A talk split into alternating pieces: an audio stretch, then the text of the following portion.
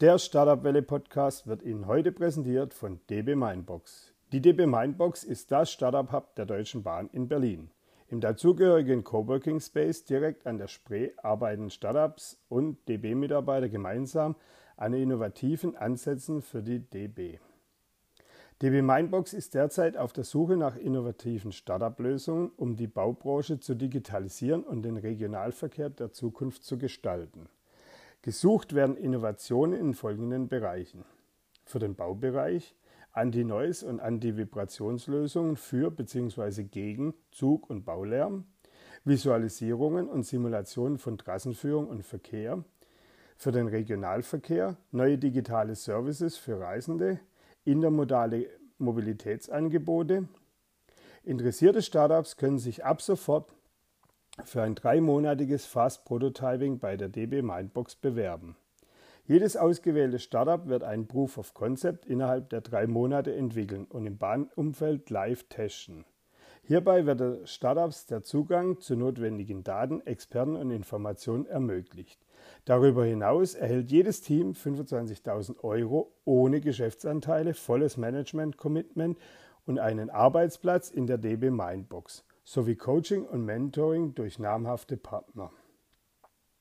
Startups können sich für das Bauprogramm Construction Tech bis zum 9.8. und für das Programm für den Regionalverkehr bis zum 16.8. auf www.dbmindbox.com bewerben. Hallo und herzlich willkommen beim heutigen Podcast. Heute bei mir zu Gast Tobias Sick, Partner der Wirtschafts- Prüfungsgesellschaft und Steuerberatungsgesellschaft HWS in Stuttgart. Hallo Tobias. Hallo Markus, ich freue mich sehr, hier bei dir zu Gast sein zu dürfen und freue mich auf spannende Themen, die wir gemeinsam besprechen werden. Tobias, erzähl doch in ein, zwei Sätzen ein bisschen was über dich. Genau, ähm, sehr gerne. Also mein Name ist Tobias Sick bin ähm, Steuerberater und Wirtschaftsprüfer und Partner bei HWS in Stuttgart und habe seit einigen Jahren den Schwerpunkt meiner Tätigkeit auf der Betreuung von Startups und Wachstumsunternehmen, also angefangen von Softwareunternehmen, E-Commerce, ähm, Technologieunternehmen, die ich mit meinem Team betreue. Also wir sind eine sehr große Kanzlei, wir haben in der Summe so 400 Mitarbeiter und jeder Partner hat eben seinen Schwerpunkt und das sind bei mir mit viel Leidenschaft und Engagement die Startups und Wachstumsunternehmen, ähm, die ich einfach super faszinierend finde und ähm, ja, dementsprechend gemeinsam mit meinem tollen Team da auch großartige Mandate betreuen darf.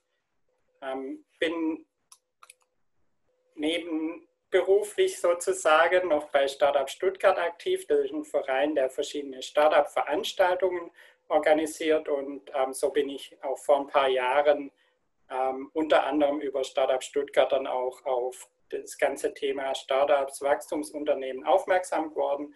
Bin daneben auch noch bei den Wirtschaftsunionen aktiv ähm, und ein paar anderen Institutionen, wo ich dann auch so im Gründungsbereich und Startup-Bereich mich einbringe und wertvolle Tipps dann an die jungen Gründer geben darf. Also Startup Stuttgart e.V., da werden wir nachher nochmal ein bisschen näher drauf eingehen. Ähm, du bist auch bekannt als der Startup-Steuermann. Was genau machst du da? Genau, der Begriff kam vor ein paar Jahren, hat das mir mal ein Mandant und Freund irgendwie erst ein bisschen gebrainstormt haben, ist der Begriff aufgekommen.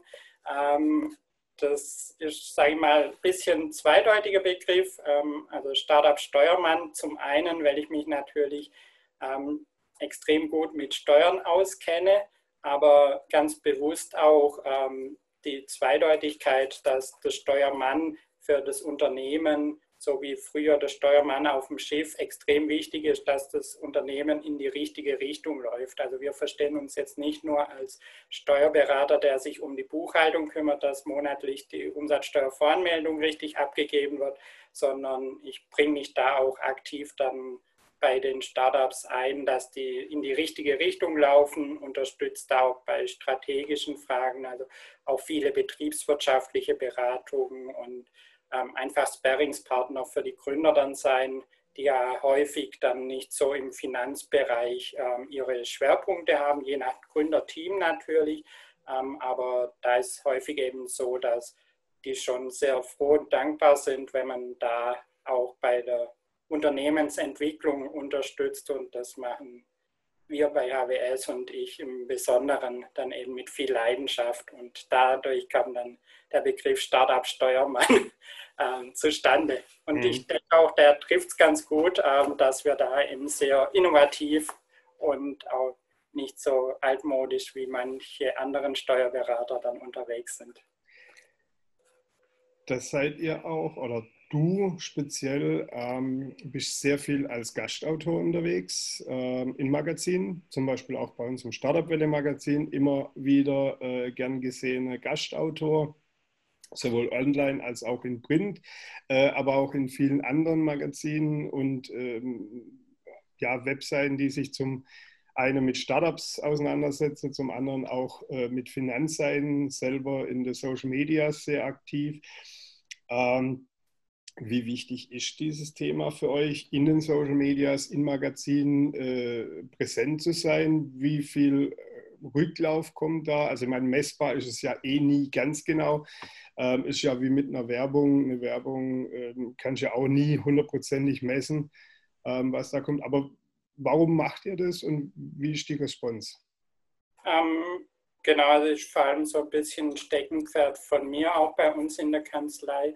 Ähm, ich sag mal, vor einigen Jahren habe ich eher so im Fachartikelbereich dann ähm, Artikel geschrieben, also in wirklichen steuerlichen Fachzeitschriften, ähm, die dann aber eben tiefgründige Rechercheaufwand und so verursacht haben oder im positiven Sinne, man konnte sich lange mit dem Thema beschäftigen und auch einmal Kommentar mitgeschrieben, der wirklich dann für die Fachleute die mhm. Steuerberater war. Und ähm, so wie es dann nach, also vor ein paar Jahren dann der Schwerpunkt eigentlich eher vom Mittelstand zu den Startups gewandert ist, ähm, hatte ich da dann eben auch überlegt, wie kann man da noch einen größeren Mehrwert liefern. Und klar, wenn ich jetzt mal Neumandant oder mal Startup irgendeinen steuerlichen Fachartikel schicke, dann ist vielleicht der auch beeindruckt, aber er versteht halt nur jedes dritte Wort.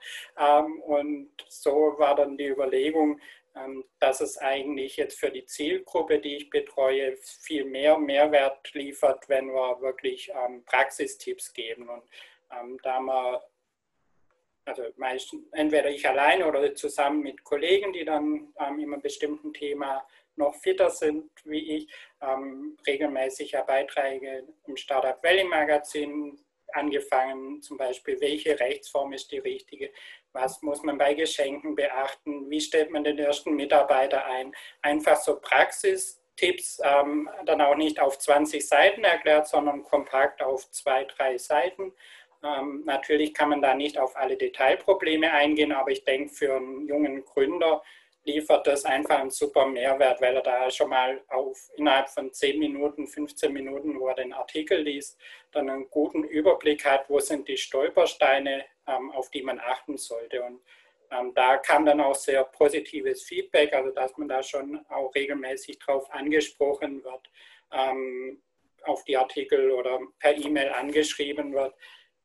und ja, das freut einem dann natürlich. Und auch ähm, wenn es die Bestandsmandanten sehen, ähm, die freuen sich natürlich auch immer sehr über die Tipps, die da gegeben werden. Ist es auch, ähm, heute ist ja ein bisschen wichtig, dass man nicht einfach nur ein anonymer Konzern ist und ein anonymes Unternehmen. Ich meine, ihr seid jetzt nicht nur ein kleines Unternehmen mit zehn Mitarbeitern, ja, wo vielleicht auch ähm, der Kunde noch jeden persönlich kennt, sondern ihr seid ja richtig groß äh, mit mehreren hundert Mitarbeitern. Ähm, ist es dahingehend auch wichtig, nach außen so ein bisschen ein Gesicht äh, aufzubauen, dass man sagt, okay, das ist das Unternehmen, da ist eine Person auch wirklich da.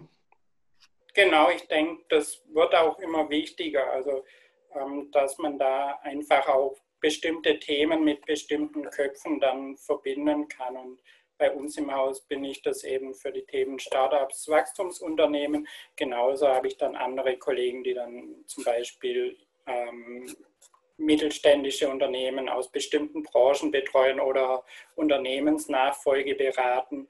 Und das ist einfach auch der Vorteil, wenn man in einer größeren Einheit ist wie wir, dass man der Mandant schon seinen persönlichen Ansprechpartner hat. Also das ist uns schon extrem wichtig auch, dass wir da eine lange, konstante ähm, Beziehung haben vom Bearbeiter. Also man braucht jetzt nicht die Angst haben, dass man aufgrund der Größe jedes Jahr einen anderen Ansprechpartner für den Jahresabschluss hat. Aber gleichzeitig, wenn jetzt andere Themen kommen, sei es mal ein ganz spezielles Umsatzsteuerproblem oder Unternehmensnachfolge oder so bei einem größeren Unternehmen, dass man da einfach die Experten dann auch hat ähm, und man weiß, wenn es um das Thema geht, ist das der absolute Fachmann und auch da ist in der Steuerberatung, sage ich mal, eine Art Konzentrationsprozess, dass die ganz kleinen Kanzleien ähm, da aufgrund von den immer komplexeren Themen auch, was ähm, dann regulatorische und Dokumentationspflichten betrifft, ähm, eher abnehmen werden und hm. die Trend schon auch da zu größeren Einheiten geht. Und gleichzeitig auch, wenn man jetzt meinen könnte, so eine große Einheit ist sehr schwerfällig oder wie ein Tanker, ähm, versucht man natürlich da dann in den verschiedenen Bereichen ähm, das Schnellboot zu sein. Und das ist eben bei uns im Team ähm, bei den Startups und darum auch der etwas innovativere Ansatz, dass ich auch auf Social Media, wie du es gesagt hattest, vertreten bin, egal ob bei Facebook oder Instagram, ähm, und ich da einfach ja, in Startup-Manier das auch ähm, immer wieder ein paar Fotos oder Inhalte aus der Praxis poste, vor allem auch ähm, dann Infos zu Startup-Veranstaltungen, die ja leider aktuell aufgrund von Corona deutlich weniger ähm, stattfinden. Ein paar digitale Alternativen gibt es, aber ähm, natürlich nicht das Gleiche, wie wenn man sich persönlich treffen kann. Und ähm, genau das mache ich eigentlich ähm, alles eben ja, so nebenher. Ähm, dementsprechend ist da auch in der Stelle noch viel Ausbaupotenzial. Ähm, man könnte das jetzt natürlich auch ähm, ja, professionell mit irgendeiner Marketinggesellschaft oder Marketingagentur oder so machen. Aber ähm, für mich war einfach bisher wichtig, dass das authentisch ist. Ähm, ja. Kurze Einblicke zu verschiedenen Startup-Themen gibt und da jetzt aber noch nicht irgendwie das hochprofessionell betrieben wurde. Naja gut, das ist ja, denke ich, auch nicht das Allerwichtigste. Nee, ähm, die meisten Mandatsanfragen kommen eigentlich über Weiterempfehlungen. Von daher genau. denke ich, das ist eine nette Abrundung, ähm, aber ich sehe das jetzt wenig als Akquisekanal. Klar, wenn sich was ergibt, ähm, freue ich mich, aber wir haben so viele Anfragen über die Bestandsmandate und ähm, die Weiterempfehlungen, die wir da bekommen, dass das jetzt nicht notwendig wäre, dass ich da auf Social Media irgendwie. Ja, wobei, wobei das Thema ist ja, wenn es authentisch ist, wie du sagst, wenn es nicht hundertprozentig professionell ist, ist für einen User interessanter, weil der sagt, okay, das ist jetzt nicht durch riese Budget einfach nur eine Marketingkampagne, sondern der macht es, weil er das gern macht und dann nimmt er auch mit dir Kontakt auf. Jetzt wollen wir mal äh, gleich auch zu dem Thema oder zu einem Kernthema von dir kommen, ähm, die Startups-Gründung. Und zwar ähm, ist momentan ja eh sehr wichtig, auch welche Rechtsform dass ich einschlage. Ich meine, wir sind in turbulenten Zeiten. Es hat sich wieder ein bisschen beruhigt so. Also es ist natürlich klar, der April war sehr extrem. März, April war sehr extrem. Da war, denke ich, äh, für die Startups oder für die Gründer, auch die, die kurz vor der Gründung standen, schon sehr eine Schockstarre. Ähm, aber wie gesagt, äh, wichtig ist ja, welche Rechtsform fülle ich aus, dass ich auch gerade in turbulenten Zeiten vielleicht auch für mich persönlich noch eine Sicherheit habe, dass ich nicht privathaftend bin, äh, beziehungsweise auch eine Rechtsform, die vielleicht für Investoren noch interessanter ist. Erzähl doch mal ein bisschen was. Genau, also das ist in der Tat eine der wichtigsten Fragen, die ich auch quasi jede Woche von Gründern gefragt werde, was ist die richtige Rechtsform. Da muss man eben unterscheiden, wie du schon richtig gesagt hast, zwischen den Rechtsformen, wo ich als Gründer persönlich hafte, das wäre zum Beispiel das Einzelunternehmen, die GBR oder die OHG, oder Rechtsformen, wo ich eine Haftungsbegrenzung habe, also die klassischen Kapitalgesellschaften. Und das gilt es natürlich abzuwägen, ähm, aber bei den Startups, sage ich mal, ist in den allermeisten Fällen, wenn man dann überlegt hat, was die Vor- und Nachteile sind, landet man meistens bei der GmbH. Ähm, das hat mehrere Gründe. Zum einen hat man die Haftungsbeschränkung, das heißt, als Gesellschafter haftet man nicht persönlich für die Verbindlichkeiten der Gesellschaft. Ähm, in Klammer auf, wenn man jetzt irgendein Bankdarlehen oder Fremdfinanzierung hat, ähm, besteht der Kreditgeber schon häufig darauf, dass man eine persönliche Bürgschaft mit mhm. übernimmt. Ähm, aber in späteren Stadien, wenn man jetzt einen Investor hat, der zusätzlich ein Gesellschafterdarlehen gibt, ähm, geht es auch ohne, ähm, dass da eine persönliche Bürgschaft ähm, eben notwendig ist. Vor allem aber auch, wenn man jetzt unvorhergesehen zum Beispiel verklagt wird wegen irgendeiner Patentverletzung oder ähm, irgendeinem anderen Thema, Urheberrechtsverstoß oder was man sich alles denken kann, da hat man wirklich diese abschirmende Wirkung der GmbH, dass man da als Gesellschafter nicht ungewollt ähm, dann auf einen riesigen Betrag haften muss. Ähm, wenn man dann innerhalb der Kapitalgesellschaften überlegt, was ist da die richtige Rechtsform, da sage ich immer den Gründern, mit der GmbH macht man in aller, aller Regel nichts falsch. Ähm, sowohl wenn man ganz am Anfang steht, ist die GmbH die richtige Rechtsform, als auch Großkonzerne wie zum Beispiel Bosch firmieren immer noch als GmbH. Das heißt, eine AG ganz am Anfang wäre völlig übertrieben. Das kann man dann zu gegebener Zeit, wenn man kurz vorm IPO steht, natürlich ähm, die Rechtsform auch problemlos ändern. Da passiert auch steuerlich nichts. Ähm, das heißt, ich würde den allermeisten empfehlen, in der GmbH zu starten. Mhm. Was dann manchmal ja vorgeschlagen wird, ist die UG, also die Unternehmergesellschaft, die man theoretisch ab einem Euro gründen könnte. Ähm, in der Praxis sage ich mal eher ab 1000, 2000 Euro, weil sonst liegt schon Insolvenzantragsgrund vor wegen der Überschuldung, wenn man beim Notar rausgelaufen ist. Ähm, ich bin gar kein UG-Freund. Ähm, ich sage mal, die meisten Fachleute sind keine Freunde von UGs.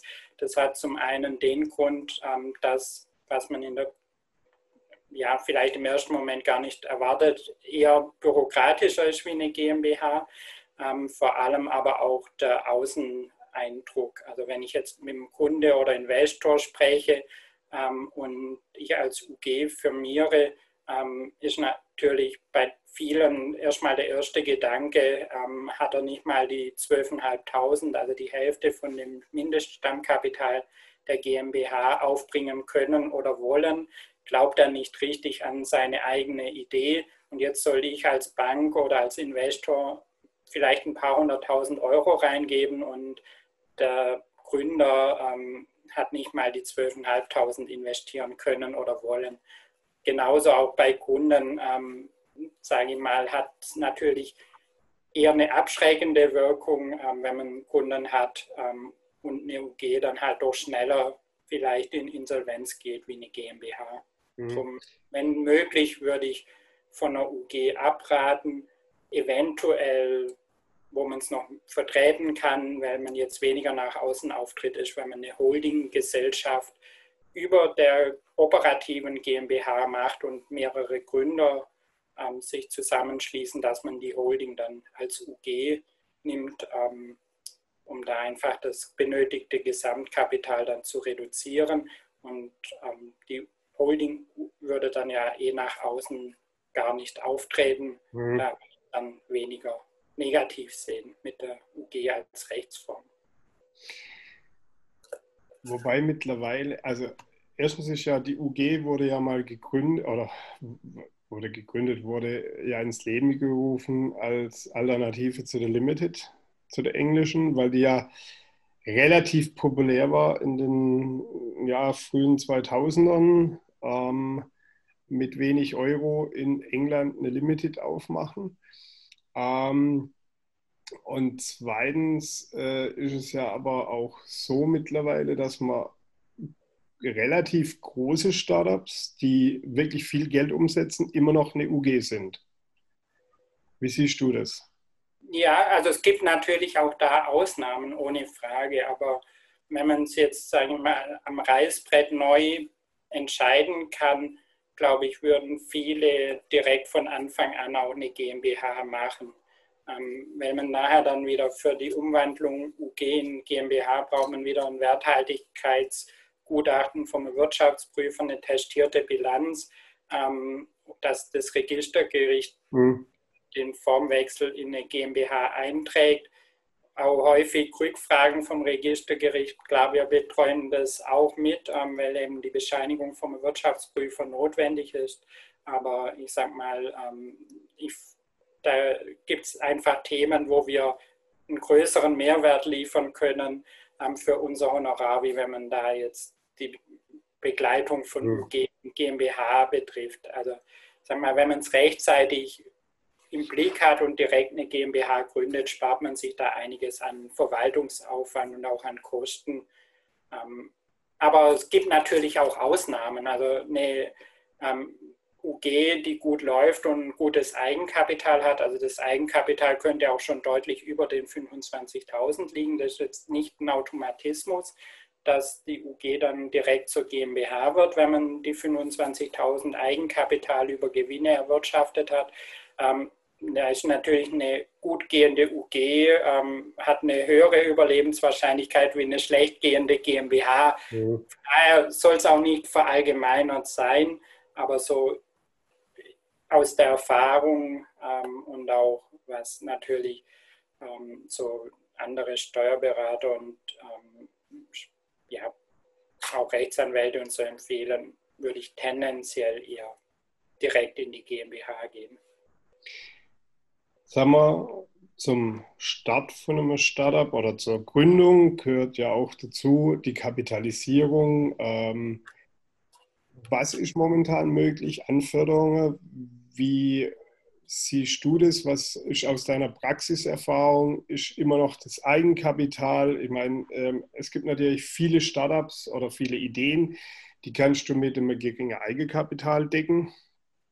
Ähm, oder aus dem Cashflow wachsen lassen. Ja, es gibt aber auch viele, gerade äh, Startups, die jetzt hier im Südwesten eher beheimatet sind, Tech-Startups, ähm, wo doch auch zu Beginn ein höheres Kapital da sein sollte. Wie siehst du das? Was gibt es momentan an Förderungen? Wie ist auch ähm, das Thema Bankenkredit? Ja, ich meine, das ist ja auch äh, so ein Thema. Ähm, gibt es die? Springen da eher Investoren auf? Was ist da momentan drin? Mhm. Ähm, sehr wichtige Themen natürlich für jeden Gründer ich sage mal, die meisten Gründungen am Anfang sind erstmal ähm, das eigene Kapital von den Gründern und Friends and Family. Zumindest bis man, sagen wir mal, einen Prototyp hat und so das Geschäftsmodell beurteilen kann, ob das geht oder nicht geht. Das zweite Stadium sind dann in der Regel Business Angels, ähm, die sich dann als Investor beteiligen, also mit Eigenkapital und meistens oder oft dann auch zusätzlich noch mit Gesellschafterdarlehen gibt es dann ganz unterschiedliche Ausgestaltungen, also auch häufiger dann mit Wandlungsrecht, dass unter bestimmten Voraussetzungen das Gesellschafterdarlehen dann auch in Eigenkapitalanteile umgewandelt werden kann. Und ähm, da vielleicht, um das, zum Thema vorher nochmal zurückzukommen, ist auch die GmbH eigentlich die Rechtsform, die die Investoren am liebsten mögen. Mhm. Ähm, wenn man da jetzt mit einer Personengesellschaft kommt, das schreckt schon mal ganz viele Investoren ab. Das heißt, das sollte man auch schon direkt bei der Gründung im Blick haben. Wie mache ich mich möglichst attraktiv für Investoren? Und ähm, genau, also der nächste Schritt sind dann eben die Business Angels häufig. Und die haben dann neben dem Geld, was die einbringen, meistens auch ähm, das Netzwerk oder die Berufserfahrung. Also dass die das jetzt nicht nur aus finanziellen Interessen machen. Natürlich wollen die auch, dass ähm, ihr Investment möglichst mehr wert wird und nicht ein Totalausfall, aber sie bringen sich auch ähm, zusätzlich dann mit ein, indem sie Kontakte haben oder eben auch bei der Geschäftsmodellentwicklung dann unterstützen. Und Netzwerke und so weiter. Genau, und die Erfahrung haben wir auch bei den ähm, Startups, die wir betreuen, ähm, gemacht, dass das natürlich nochmal einen richtigen Schub gibt und die dann auch wieder die passenden Investoren für weitere Runden kennen. Also wenn es dann VC-Gesellschaften sind oder strategische Partner, ähm, dass man da einfach schon dann eine gewisse Größe und ja, haben muss, also schon mal was Vorzeigbares erwirtschaftet haben muss und dann aber auch, wie, wie Sie, also Venture Capital oder ein strategischer Partner bereit ist, natürlich deutlich höhere Bewertungen zu akzeptieren, weil auch das Risiko für ihn in dem Stadium dann schon geringer ist, wie wenn man ganz am Anfang mhm. investieren würde und noch gar nicht weiß, ob das überhaupt so funktioniert, das Produkt, was das Startup sich ausgedacht hat. Was bei Startups wirklich schwierig ist und da wäre auch wünschenswert, dass es da noch Verbesserungen gibt, ist so eine klassische Fremdfinanzierung über die Bank. Also bei normalen Gründern, die ein altmodisches, sage ich mal, Geschäftsmodell haben oder eine Bäckerei übernehmen oder irgendeinen Handwerksbetrieb, da funktioniert es ganz gut, dass man eine Bankfinanzierung hat, meistens dann gekoppelt mit einer Teilbürgschaftsübernahme durch die Bürgschaftsbank mhm. oder KfW, also so staatlich geförderte Kredite quasi, dass die Hausbank weniger Risiko trägt. Ähm, wenn man aber jetzt ein wirklich innovatives Geschäftsmodell hat, da ist extrem schwer, da ein Bankdarlehen zu bekommen, weil halt bei einer risikoangepassten Verzinsung müsste der Zinssatz vielleicht 10, 20 Prozent oder noch höher sein. Und ähm, ja, das wäre dann für beide Seiten eben unattraktiv. Die Bank hat ein relativ hohes Ausfallrisiko und das Startup kann sich eigentlich den Zins nicht leisten. Drum ähm, spielt da dann eher die Eigenkapitalfinanzierung eine Rolle, wo man zwar gewisse Anteile dann auch abgeben muss als Gründer, aber andererseits natürlich über das Kapital auch einen viel größeren Hebel hat zu wachsen. Ist es bei der Bank vielleicht so, dass sie das auch nicht greifen können? Ich meine, ähm, die haben jetzt die letzten 100, 150 Jahre, die Sparkassen, Volksbanken und was da alles gibt, äh, die haben ja über die letzten 100, 150 Jahre wahrscheinlich Erfahrungen gesammelt. Ähm, wenn man Bäcker, okay, der Bäcker, der braucht so und so lang, äh, da funktioniert ein Bäcker, also wenn der das übernimmt, dann wird es auch weiter funktionieren. Fehlt denen vielleicht auch ein bisschen so diese ja, das Thema, dass, dass die Startups gar nicht greifen können, was, um was für Themen das es da gibt, dass vielleicht auch äh, man da vielleicht bei der Bank mal ansetzen sollte und sagen, okay, äh, schaut euch mal innovative Konzepte an, dass ihr das besser äh, berechnen könnt. Mhm. Ja, ist definitiv ein sehr wichtiger Punkt, ähm, glaube ich, dass man da halt eine Immobilie finanzieren ist natürlich deutlich greifbarer auch für den Banker wie jetzt irgendein innovatives Software- oder App-Geschäftsmodell. Ähm, und ja, ich sag mal, Banker sind von sich aus, klar, da gibt es auch Ausnahmen, aber eher ja vorsichtige ähm, Leute, was aus Banksicht natürlich auch nachvollziehbar ist, dass die mhm. nicht ähm, hohe Kreditausfälle haben wollen. Ähm, und ja, gibt es ja auch den Spruch, dass man, dass die Bank immer nur dem das Geld gibt, der es eigentlich nicht bräuchte. Und diejenigen, ja, die dringend ähm, Geld benötigen, halt immer Schwierigkeiten haben, ähm, mhm. von der Bank Geld zu bekommen. Und ähm, ich glaube, je weniger greifbar, und das ist eben bei den innovativen Geschäftsmodellen, die Startups in aller Regel haben, ist das halt so, das kann durch die Decke gehen, aber es kann halt auch ein Flop werden. Und da sind ja wirklich die Banker sehr zurückhaltend. Klar, es gibt schon auch da Ausnahmen, aber aufgrund der ganzen Regulatorik, die auch jetzt nicht mal die Bank selber, sondern über die EU oder ähm, den Staat vorgegeben wird, sind da dann auch den Bankern, selbst wenn sie selber vielleicht noch das Mindset haben und das verstehen und auch für aussichtsreich halten, ähm, dann doch auch die Hände aus regulatorischen Gründen häufig gebunden. Und darum ist eben sehr wichtig, dass es da dann auch von staatlicher Seite jetzt über Bürgschaftsbank und L-Bank zum Beispiel hier in Baden-Württemberg ähm, dann einfach Programme gibt, ähm, die das dann trotzdem für die Hausbank attraktiv machen, da ähm, der Staat dann eben gewisse Risiken übernimmt. Die sind ja jetzt momentan höher als äh, noch vor Corona, gell? Genau, also kam jetzt äh, aufgrund von der Corona-Krise ein ganzes Sammelsurium an unterschiedlichen Hilfsprogrammen ähm, auf den Markt, ein Teil abgewandelt aus dem Bestehenden, auch ein paar neue Programme.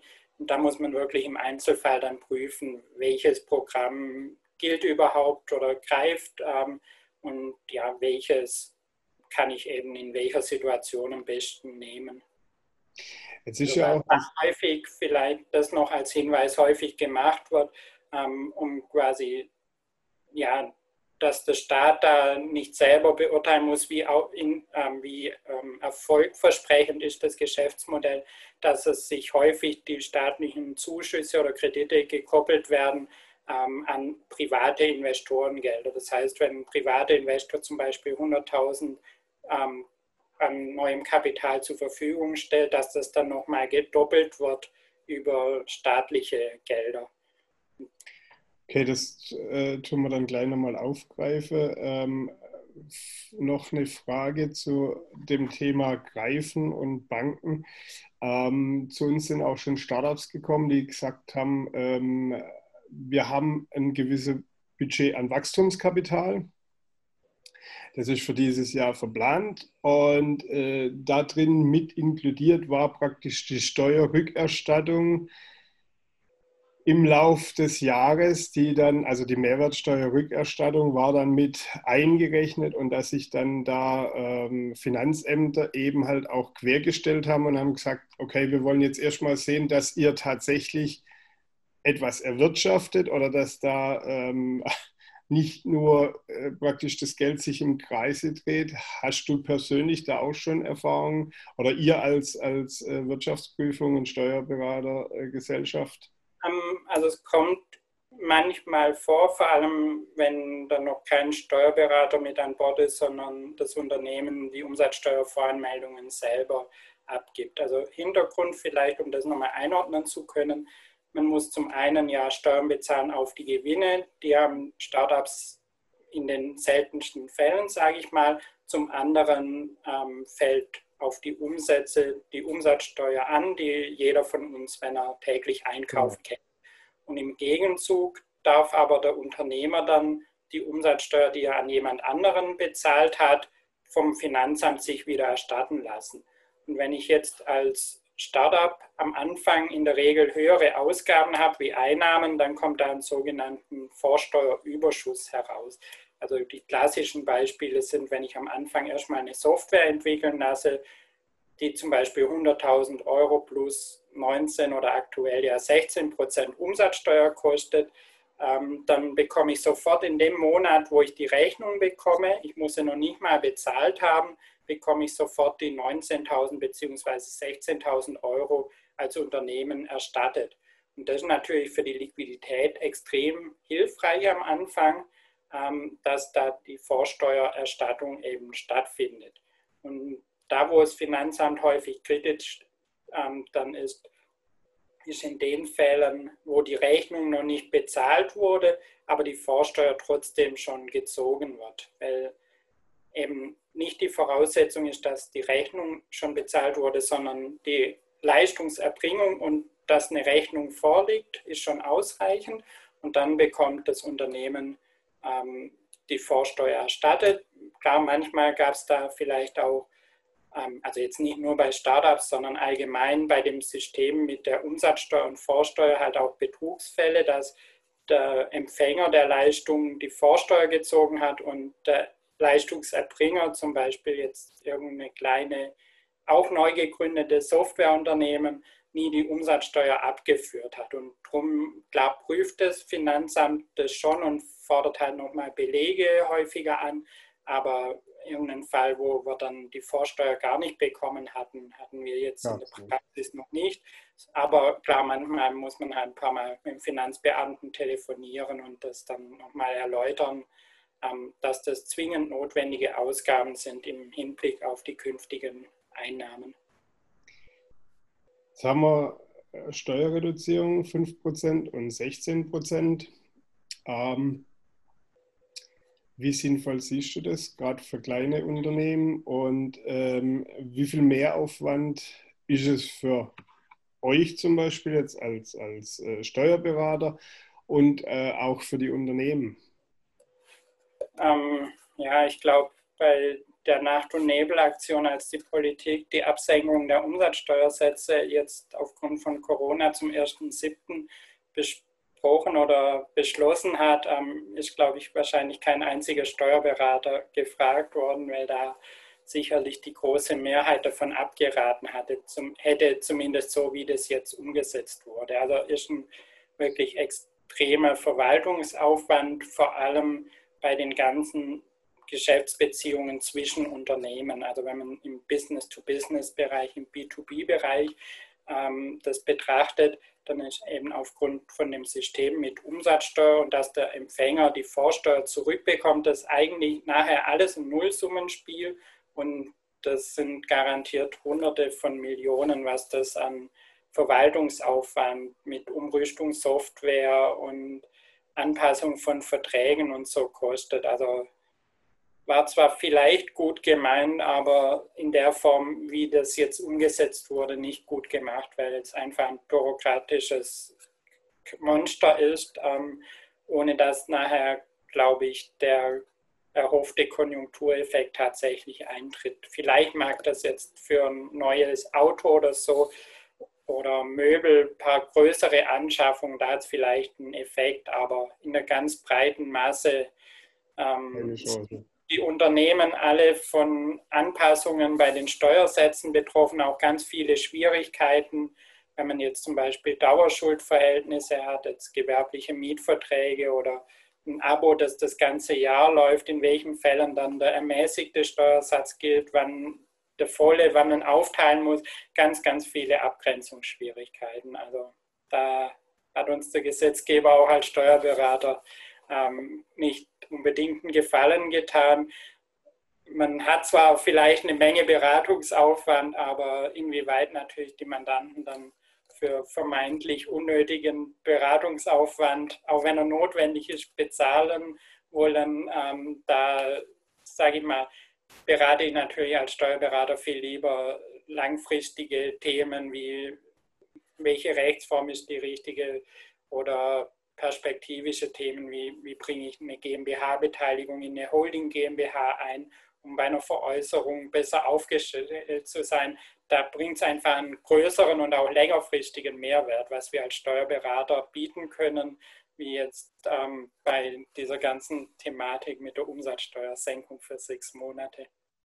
Ja, es sind ja Kleinbeträge, also es sind ja bei, bei im Centbereich, also beim täglichen Leben. Und ich denke, dass viele auch das jetzt nicht weitergeben, beziehungsweise auch ja das Thema zum Beispiel bei, bei äh, Buchpreisbindung kann ich ja nicht einfach hergehen und sagen, okay, ich mache da jetzt äh, drei Cent weniger äh, oder drei Prozent weniger Steuer drauf, ähm, weil ich einfach äh, das möchte. Das geht ja auch gar nicht. Ähm, wäre da vielleicht, ich spinne das jetzt mal, wäre es vielleicht für Unternehmen, auch vielleicht für Startups interessanter gewesen, wenn ähm, man gesagt hätte, Privatpersonen können es handhaben, wie Unternehmen heißt die Mehrwertsteuer oder die, die Umsatzsteuer rückerstatten lassen.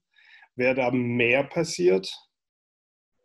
Hm, klar wäre wahrscheinlich auch relativ viel Bürokratieaufwand gewesen.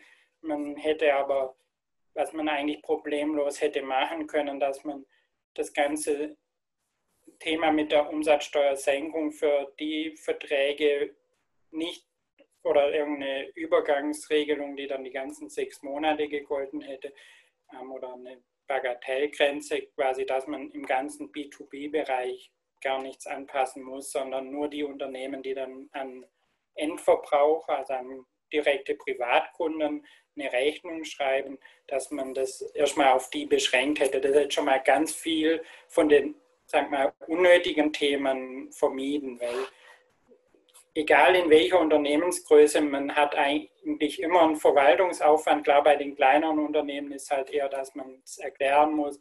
Eine Standardsoftware, jetzt LexOffice oder Safdesk oder Datev oder so, die, da ist das natürlich relativ leicht softwaremäßig über ein Update dann abbildbar. Man muss natürlich trotzdem noch manches beachten, ähm, wie man es dann richtig verbucht, aber vom Grundsatz her deckt das die Software schon mal gut ab. Ähm, jetzt bei größeren Unternehmen, da muss man SAP umprogrammieren, das kostet da schnell ein paar Zehntausend oder bei manchen Mandanten von uns ein paar hunderttausend Euro, ähm, was man da an Umprogrammierungskosten hat. Ähm, und das völlig für die Katze, sage ich mal, weil ja, deswegen, alle auch Unternehmer sind und eigentlich ein komplettes Nullsummenspiel dann tatsächlich nachher ist. Das war ja, ist ja die Idee oder äh, war ja der Gedanke jetzt da drin, dass praktisch ähm, Unternehmer, für die sich nichts ändert, weil das, äh, die Senkung ist ja eigentlich auch angestrebt, dass der Endkunde genau. Umsatz generiert. Wenn ich jetzt als Endkunde zum Beispiel hergehen könnte und sage, okay, ich mache jetzt mein Bad, Bad kostet 30.000 Euro zu machen, ähm, ich zahle da keine Mehrwertsteuer. Ich kriege die komplett wieder zurück. Das heißt, um das reduziert sich mein Betrag, wäre dann nicht hier einen größeren Anreiz geschaffen, dass die Leute tatsächlich sagen, und es wäre auch weniger Bürokratie, weil ich einfach nur sagen muss, okay, am Ende des Jahres mache ich meine Steuererklärung oder, oder ich kann äh, praktisch am Ende des Monats oder im Quartal reiche ich die Rechnung ein beim Finanzamt und ich kriege vom Finanzamt eben diese Mehrwertsteuerrückerstattung habe als Privatperson dann auch den Anreiz zu sagen, okay, über diese sechs Monate gehe ich her. Ich kaufe mir ein neues Auto, ich mache mir ein neues Bad, ich, mache, ich baue vielleicht ein Haus, weil wenn ich ein ganzes Haus die Mehrwertsteuerrückerstattung bekomme, dann ist es für viele interessant zu sagen, okay, ich kaufe mir jetzt das Haus oder ich baue das Haus, weil ich eben ja. halt auch diesen ja. Betrag zurückkriege. Also ich glaube, dass damit... Sehr interessanter, guter Ansatz. Also gerade also im ersten Moment, dass, die, dass man dann die ganzen Supermarktbelege oder so einreiht, da müssen nein, nein, nein, nein, noch eine Bagatellgrenze einführen. Ja, Aber genau. Für Handwerkerrechnungen oder den Autokauf oder so, da wäre sicherlich auch so eine Lösung praktikabel gewesen. Also so hat man das Ganze halt wieder auf die Unternehmer verlagert. Ähm, und das ja mit einer Vorlaufzeit, die ja bei zwei, drei Wochen lag. Ja. Ähm, also war ein riese, riese Der finale Beschluss war ja dann zwei Tage, glaube ich, vom 30, äh, vom am 1.7., also glaube 28. oder 29. Juni ist dann final beschlossen worden. Und ja, da hat natürlich dann der eine oder andere in der Praxis schon arg zu kämpfen gehabt, um da nichts falsch zu machen. Und wenn man halt in der Umsatzsteuer irgendeinen Fehler drin hat, wird es halt immer schnell teuer, weil da auch die Finanzverwaltung eben sehr streng ist. Also wenn jetzt eine Rechnung dann erst im Juli ausgestellt wurde und trotzdem 19 Prozent ausgewiesen wurde, muss auch der Unternehmer die 19 Prozent zwingend dann ans Finanzamt bezahlen. Mhm. Nicht nur die eigentlich richtig gewesenen 16 Prozent. Und das sind dann so die Praxisprobleme, die dann da jetzt gerade momentan eben verstärkt auftreten. Wobei die Finanzämter ja momentan angehalten sind, etwas rücksichtsvoller, auch vielleicht etwas nachsichtiger mit, zum einen mit Forderungen, aber auch ähm, bei Prüfungen zu sein. Wie zeichnet sich das in der Praxis wieder? Ähm, genau, also das war die sage ich mal, Anweisung oder Vorgabe von oben. Ähm, inzwischen normalisiert sich hier auch wieder. Also sag mal so in der zweiten Märzhälfte, April, Mai, da war es wirklich, also zum Zeitpunkt der höchsten Unsicherheit hat auch das Finanzamt eigentlich fast alles, was man gestundet haben wollte, problemlos gestundet. Ähm, hat nur selbst Fälle mit Grunderwerbsteuer und anderen Steuern, die eigentlich eher schwerer zu Stunden sind. Also Stunden heißt, dass der Betrag dann eben später bezahlt werden muss. Im Normalfall dann relativ hoch verzinst und da gab es jetzt eine Sonderregelung, dass die Stundung zinsfrei erfolgt. Also von daher wirklich vom Gesetzgeber gut gemeint und auch gut umgesetzt. Ähm, was man jetzt beobachten konnte, dass es die letzten ein bis zwei Monate, also Juni, Juli, August, ähm, ja, Juni, Juli 2020, jetzt schon wieder restriktiver wird. Also es wird eher nochmal nachgefragt, ist die Stundung wirklich notwendig. Ähm, es werden auch nicht mehr alle Jahre gestundet. Jetzt, wenn man Altsteuern zum Beispiel aus 2017 hat, ähm, kriegt man dann auch mal als Antwort vom Finanzamt ein Schreiben. Das heißt, es war ausreichend Zeit für den Steuerpflichtigen, unabhängig von Corona, da Vorsorge für die Steuernachzahlung zu treffen. Also sag mal, vor drei Monaten wären so eine Stundung noch problemlos durchgegangen. Inzwischen ist auch noch in Ordnung, aber es wird auch kritischer nachgefragt von der Finanzverwaltung. Jetzt gibt es ja, ähm, gab es ja dann Soforthilfe, ähm, wo eigentlich fast jeder gekriegt hat. Mittlerweile liest man ja, dass da Rückforderungen gibt. Ähm,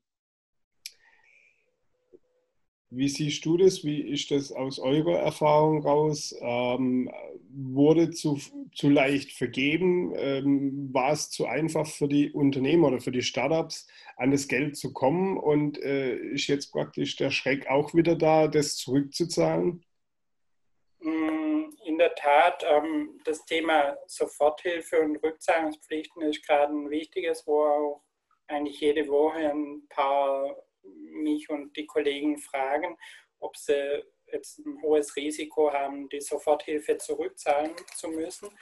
Ähm, bei der Soforthilfe, also das war ja das erste Programm, das da dann gleich Ende März rauskam, wo einfach ein Sofortzuschuss war, der grundsätzlich auch nicht, wenn man also die Voraussetzungen erfüllt, nicht zurückbezahlt werden muss.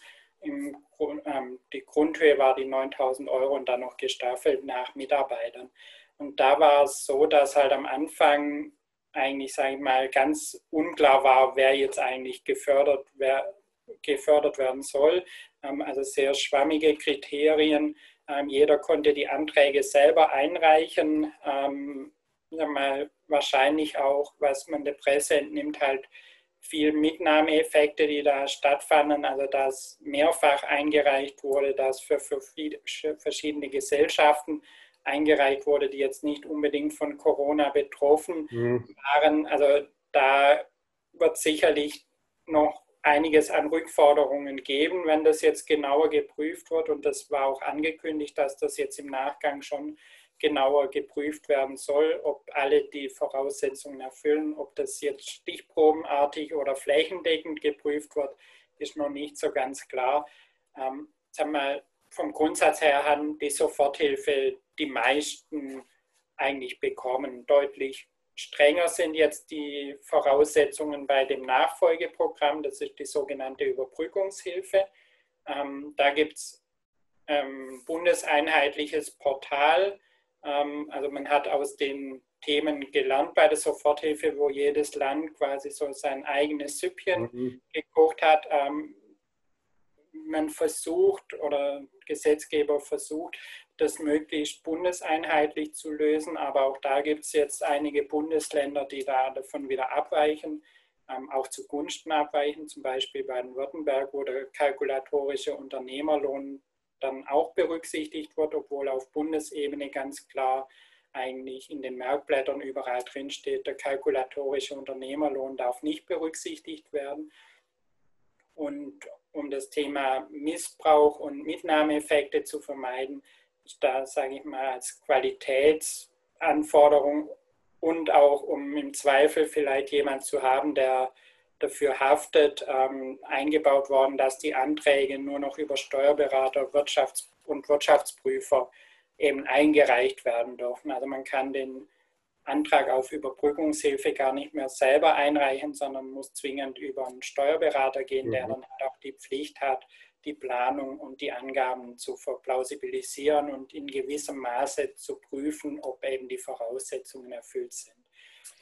Kann man jetzt positiv oder negativ sehen, klar, viele missbräuchliche Themen wird dadurch vermieden. Andererseits hat es halt auch wieder neue Bürokratie dann mit sich gezogen. Wobei natürlich klar auch einem Gründer oder einem Startup oder einem Unternehmer überhaupt nicht geholfen ist, wenn er jetzt zum Beispiel äh, eine Förderung kriegt und ihn das Geld nutzt, und äh, in zwei Monaten kommt das Finanzamt oder kommt die Steuerbehörde oder das Wirtschaftsministerium, egal wer das dann auch äh, sein wird, wieder auf ihn zu und sagt, jetzt pass mal auf, du hast das zwar gekriegt, aber du hast nicht alle Punkte explizit erfüllt. Ähm, wir wollen das Geld einfach wieder von dir zurückhaben. Und dann steht er da und hat vielleicht das Geld A schon ausgegeben oder B halt so verplant, dass es halt jetzt irgendwo mit reingeflossen ist. Ähm, und was ich halt auch denke, ist äh, natürlich klar, das Thema muss man jetzt auch mal sehen, wie sich die nächsten Monate entwickeln. Also ähm, es war ja erst die Schockstarre, dann fängt es wieder an, etwas zu laufen. Und jetzt muss man mal sehen, ich habe auch so ein bisschen das Gefühl, dass Unternehmen jetzt ein bisschen so diese Sommerpause, den Juli, August ein bisschen ausnutzen, um ein bisschen runterzufahren. Ähm, und dann wird man eher sehen, vielleicht dann auch den September, Oktober, dann auch, ob dann Förderung äh, wieder für die Unternehmen da äh, sinnvoll ist.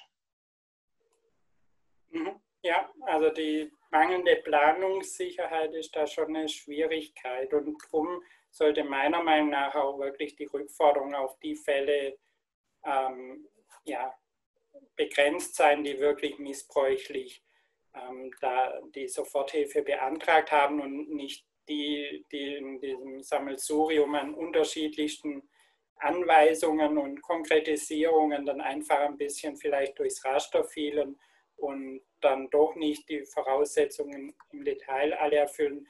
Da hoffe ich eben, dass da mit Augenmaß dann auch gehandelt wird. Klar, da wo es wirklich in keinster Weise eigentlich gerechtfertigt war, die zu ähm, zu gewähren, die Soforthilfe, ähm, find, halte ich es auch für richtig, dass es da zurückgefordert wird. Aber in den anderen Fällen hoffe ich einfach, dass da auch weiterhin relativ kulant gehandelt wird.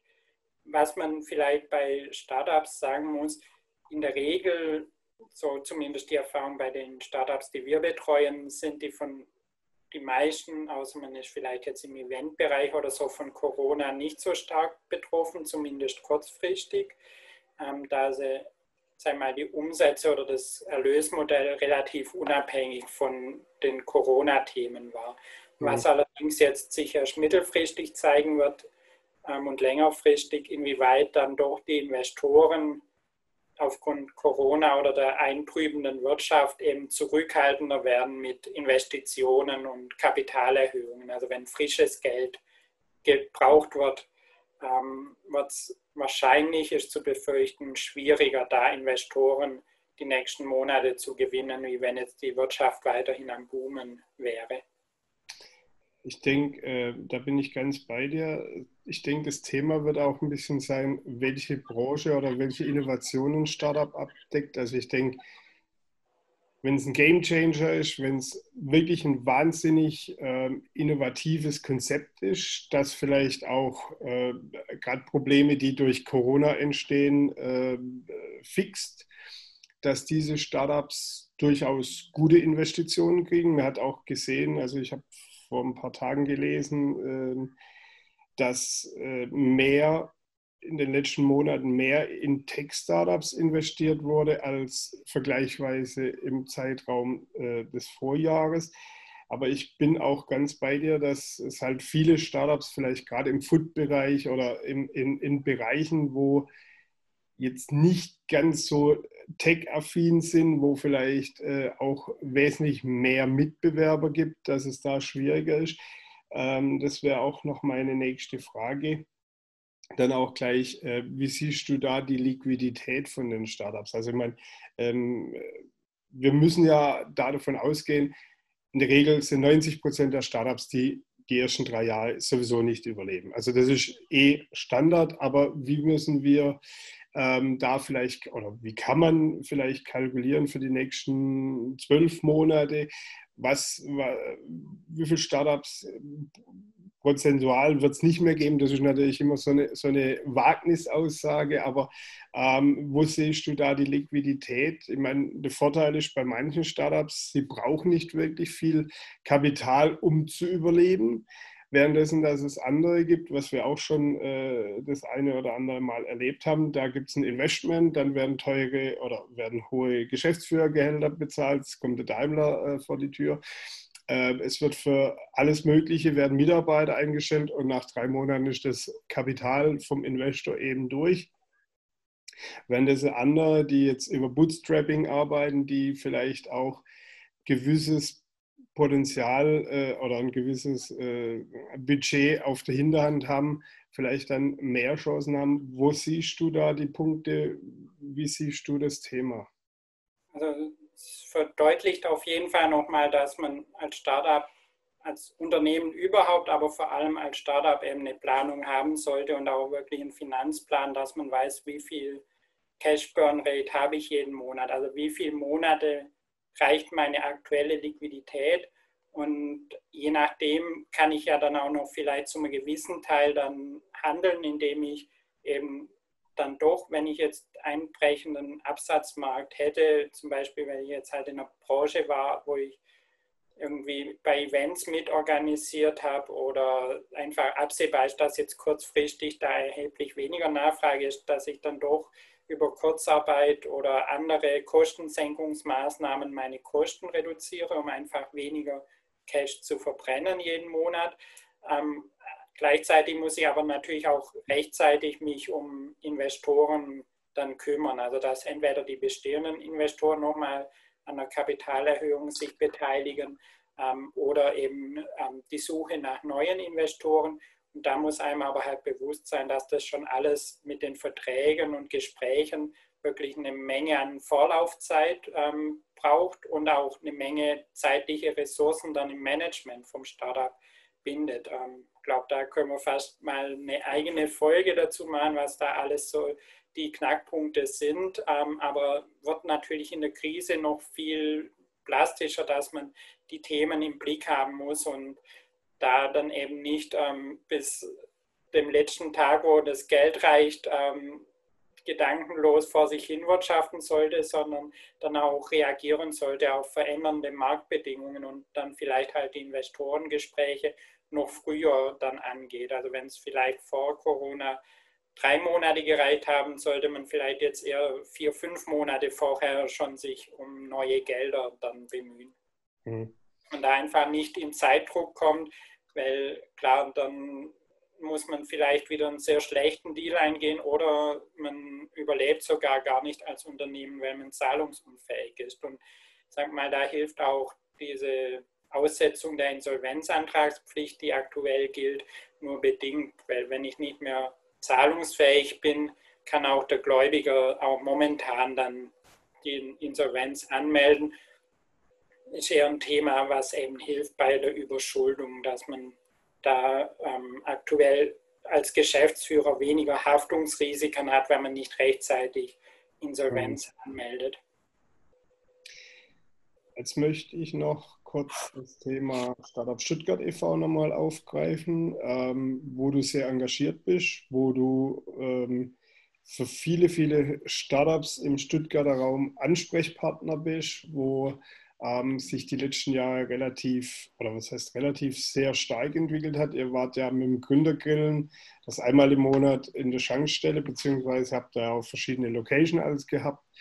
Ähm, habt ihr ziemlich groß aufgebaut. Äh, wie hat sich das für euch durch Corona entwickelt? Was gibt es momentan von euch? Was macht ihr? Macht ihr online, äh, ja, online äh, Pitch-Events oder äh, was gibt es da von euch? Ähm, ja, sehr gute Frage. Auch wir als Verein standen da ähnlich wie andere privatwirtschaftliche Unternehmen vor der Herausforderung, was machen wir, weil eigentlich so die Kernaufgabe wir als Verein neben unserer Webseite und Facebook-Gruppe und so, wo wir schon auch wertvollen Input geben, der auch rein digital ist, eigentlich unser Kernelement für die Mitglieder und auch ähm, Gäste, die Veranstaltung von verschiedenen Startup-Veranstaltungen. Also das regelmäßigste und erfolgreichste Format ist da eben das Gründergrillen. Das ist eine Abendveranstaltung, meistens in Stuttgart in der Schankstelle, ähm, wo dann die Gründer ihre Idee ein bis zwei Minuten vorstellen und dann im Anschluss eben netzwerken. Ähm, das heißt, man tauscht sich aus, sucht vielleicht Mitgründer, man sucht jemanden, der programmieren kann oder ein Finanzer oder ein Investor. Ähm, da haben wir auch regelmäßig zwischen 100 und 150 Gäste ja. ähm, bei dem Format, also schon sehr, sehr gut besucht und hier in der Region auch eins von den größten regelmäßigen Treffen.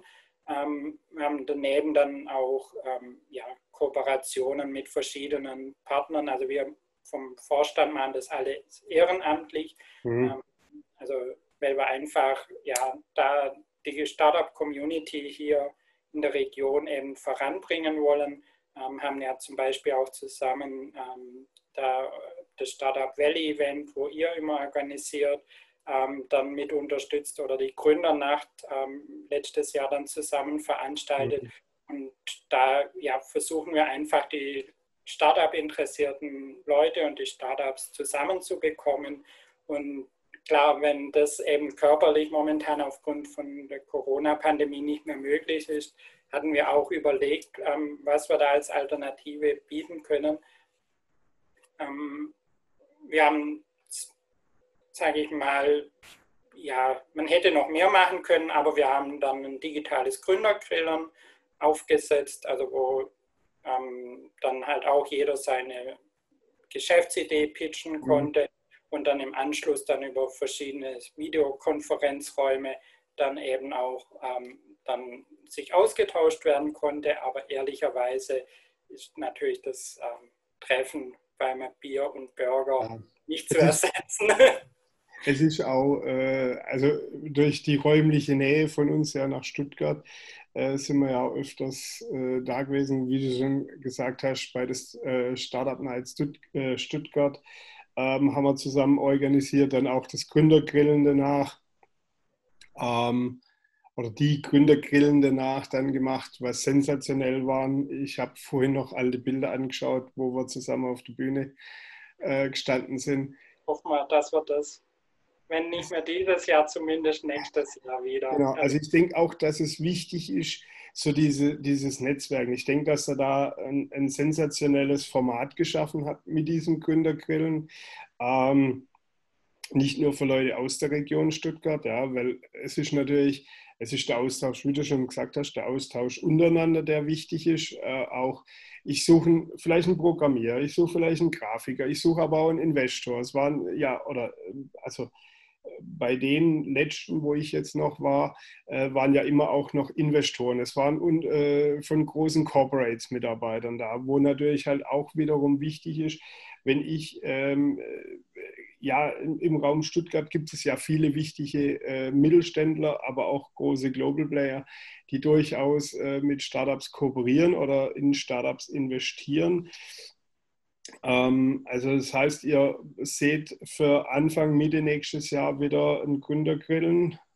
Sobald das jetzt rein von den rechtlichen Gegebenheiten möglich ist, dann werden wir sicherlich wieder ja. einer der Ersten sein, die dann das Gründergrillen veranstalten. Also, und bis dahin behelfen wir uns eben mit digitalen Versionen und ja, Beiträgen auf Webseite oder Startup-Interviews, die wir zum Beispiel auf unserer Webseite startupstuttgart.de dann ähm, haben.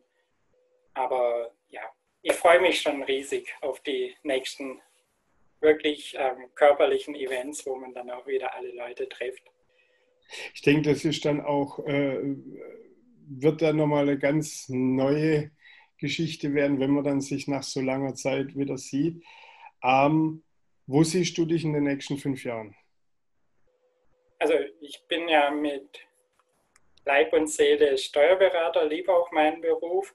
Also ich werde auf jeden Fall natürlich in der Steuerberatung bleiben, lieb aber auch das ganze Gründertum und Startups und ja, möchte da einfach die nächsten Jahre und sogar Jahrzehnte, möchte ich sagen, ähm, das weiter mit aufbauen, ausbauen ähm, da Sparingspartner für die Startups sein, ähm, das Startup-Ökosystem weiter mit aufbauen und auch ja wirklich der Fokus komplett in meiner hauptberuflichen Tätigkeit als Steuerberater auf die Themen lenken, sodass dann jeder hoffentlich in ein paar Jahren, der ein Startup hat und ähm, sagt, er will den besten Startup-Steuermann, Steuerberater für Startups haben, dass er dann direkt an HWS und an mich denkt. Und ja, das ist das große Ziel, wo wir täglich ähm, im ganzen Team dran arbeiten und denke ich auch auf einem sehr guten Weg sind. Und ähm, klar, parallel halte ich da auch die Augen offen, um vielleicht mal in irgend das eine oder andere Startup auch zu investieren. Ähm, das mit Startup Stuttgart auf jeden Fall auch auszubauen, ähm, dass wir da hoffentlich bald wieder das Gründergrillen und auch andere Startup-Formate dann ähm, als Veranstaltung ähm, umsetzen können. Vielleicht nächstes Jahr sicherlich dann wieder irgendein Startup-Gipfel oder so. Auch vom Land Baden-Württemberg wird es bestimmt wieder was geben, was wir immer vom Verein mit unterstützen. Mhm. Und ähm, da freue ich mich einfach riesig drauf, weil ich denke, wir haben als Stuttgart, als Baden-Württemberg, als Deutschland und als Europa noch ganz viel Potenzial, aber auch Bedarf, ähm, dass wir da nicht von der USA und von Asien abgehängt werden. Mhm. Und da leistet genauso wie ihr vom Startup Valley Magazin, ähm, versuchen wir da einen Beitrag zu leisten, um die deutsche und europäische Startup-Landschaft dazu ja, bereichern und noch erfolgreicher zu machen. Hat sich ja aber auch viel entwickelt so die letzten Jahre. Also es sind ja nicht nur, ähm, war ja zeitlang nur London, wo immer im Gespräch war, dann London und Berlin. Mittlerweile sind es ja viele Städte und Regionen, sind ja auch kleine Regionen, wie jetzt am Bodensee, wo sich ringsrum um den Bodensee äh, interessante, äh, sagen wir mal, ein interessantes Ökosystem entwickelt hat. Ähm, auch äh, selbst wenn man jetzt hier bei uns im Schwarzwald reinschaut, in Freudenstadt, kleine Stadt, äh, ich weiß gar nicht, wie viele Einwohner, 15.000, 20.000, was sie haben, ähm, ja. entwickelt sich. Ort, also da genau. einmal ähm, schon viele Städte haben da ein eigenes Programm, gibt ja, ja auch schon zunehmend auch ähm, dass auf Landes- und Bundesebene da auch Förderprogramme da sind, aber um da den Anschluss nicht zu verlieren, macht natürlich halt auch Sinn. Auf jeden Fall nochmal ziemlich viel Gas geben die nächsten Jahre. Macht natürlich halt auch Sinn, innovative Unternehmen im Ort oder im, in der Stadt zu halten, weil wenn ich natürlich sage, okay, ich finde hier keinen Investor, ich habe keine Unterstützung, ich habe keine Räumlichkeiten, ja, warum soll ich dann hier bleiben? Dann gehe ich eben nach Berlin. So, und dann bin ich weg. Und äh, der Sprung von Berlin vielleicht nach London oder in die USA ist dann eben halt auch gegeben und dann bin ich eben halt weg.